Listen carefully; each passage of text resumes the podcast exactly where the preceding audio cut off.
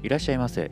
伝わるカフェマスターのヨッシーです。この番組は読書で得た知識を実際にやってみてどうだったかを話す番組です。季節がぐんと進みまして、えー、寒い日が続くようになってきましたね。先週まで半袖で過ごしていたのに今週はもう上着をねだいぶ着とかんとあ風邪ひくんちゃうかというぐらいね寒くなってきております。まあ、秋ということで、えー、食欲の秋皆さんは何か美味しいもの食べましたか？大体僕はあの高価なものはですね、えー、全ていただくというね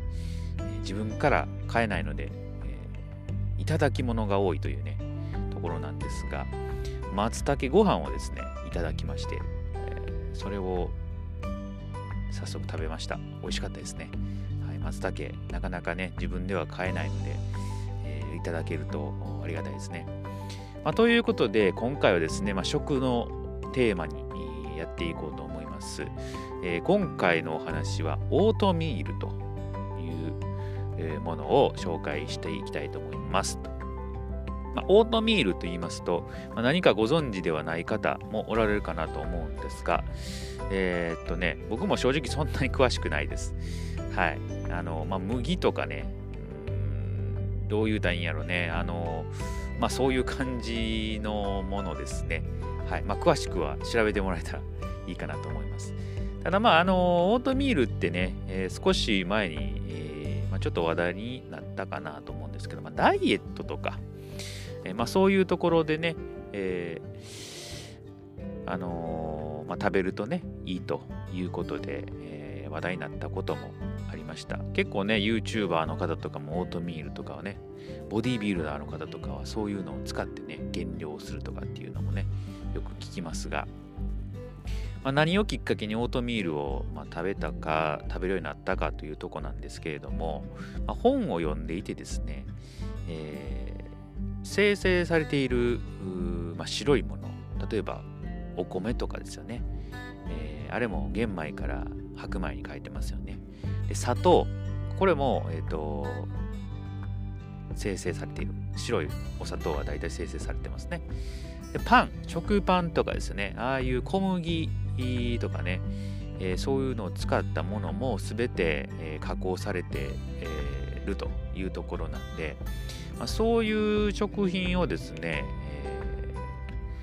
まあ、食べるっていうのはあんまりね、え体に良くないということなんですよね。えー、ですので僕結構白米は食べてない玄米食べてますね。で食パンも、えー、これをきっかけにオートミールに変えました。で砂糖はあの茶色いね砂糖名前は何て言うのかわからないんですけどそういうのを使っているということなんで結構ね実践しているんですよね。で今回はその朝ずっと僕食パン食べてたんですよ、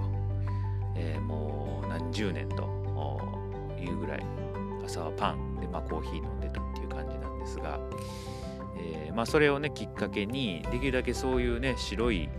生成されたものを食べるのはやめようと思いましてオートミール食べました。はい。でちょうどね食べ始めた頃ってねなんかね売り切れてたんですよねなんでか知らないですけど何かね多分紹介されたんかでなかったんですが、まあ、やっとこさ見つけてオートミール食べ始めてただね、食べ始めた頃ってね、オートミールだけでは、ほんまにね、食べれ、食べれなかったんです、僕。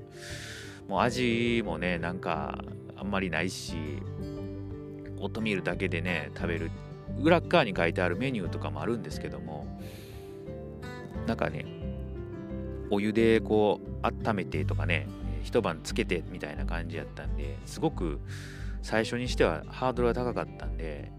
まあ、僕が何をしたかと言いますと、まあ、オートミールだけでは食べれなかったんで、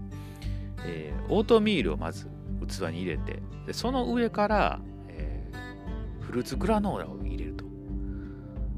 でそして豆乳をかけて食べたんですよ。そしたらねいけたんですよねこれが。はい。いけたんですよ。でこれを今ずっと僕続けてます。で大体比率としては、えーと、オートミール8割でグラノーラを2割ぐらいですね。もう本当に風味程度、え、逆にグラノーラフルーツグラノーラだけを食べようと思ったら甘すぎても食べれない、はい、こんな甘いもんを食べれへんという感じに今体はもうなってますね、まあ、それぐらい、えーまあ、甘い食べ物ですしあれもね食べ過ぎたらあんまようないなという感じしますね。なので、まあ、8対2ぐらいにして僕はそのフルーツグラノーラの甘さをですねちょっと借りつつ、えー、オートミールを食べると。単体でオートミール食べるっていうのはなかなかね難しいですね、はい、上級者向けですねあれはね、まあそれ食べてからですねやっぱり、便通はかなりいいです、はい。えー、結構消化にも時間かかると思うんで、まあ、ゆっくりゆっくり体の中でね、えー、消化されていくっていう感じですね。感覚としては。あそういう感じしております。えー、でそれをね食べてるとですねなんとうちの娘はですねオートミールを食べると言い出してですね娘はですねもう単体でオートミール食べるんですよね。こいつつわものやなと思っていながらね、はい、まあ2歳半にしてかなり健康的な子供だなというふうに、えー、思っております。でまあそんな感じのことをしているとですね、まあ、妻がですね、えー、新たに、まあ、オートミールの新しい食べ方というかねそういうのをこう見つけてくれてですね、えー、やってくれたんですけどまあ単純にそのえっ、ー、と、まあ、お湯でね、えー、蒸すっていうか、うん、お湯でこうやるオートミールのやつをねや作ってくれたんですそれ食べたらですね、まあ、玄米みたいな味しますねはい玄米をなんかすごく柔らかくしたような、えー、食感で味します。うん、ですしこれもまああのー、いいかなというふうに思います。僕はもうその1回きりで、まあ、食べてないんですけれどもあのー、お湯で、まあ、溶いてるので、まあ、お腹には優しいんかなと。消化にもいいんかなと。僕は結構そのまま豆乳すぐ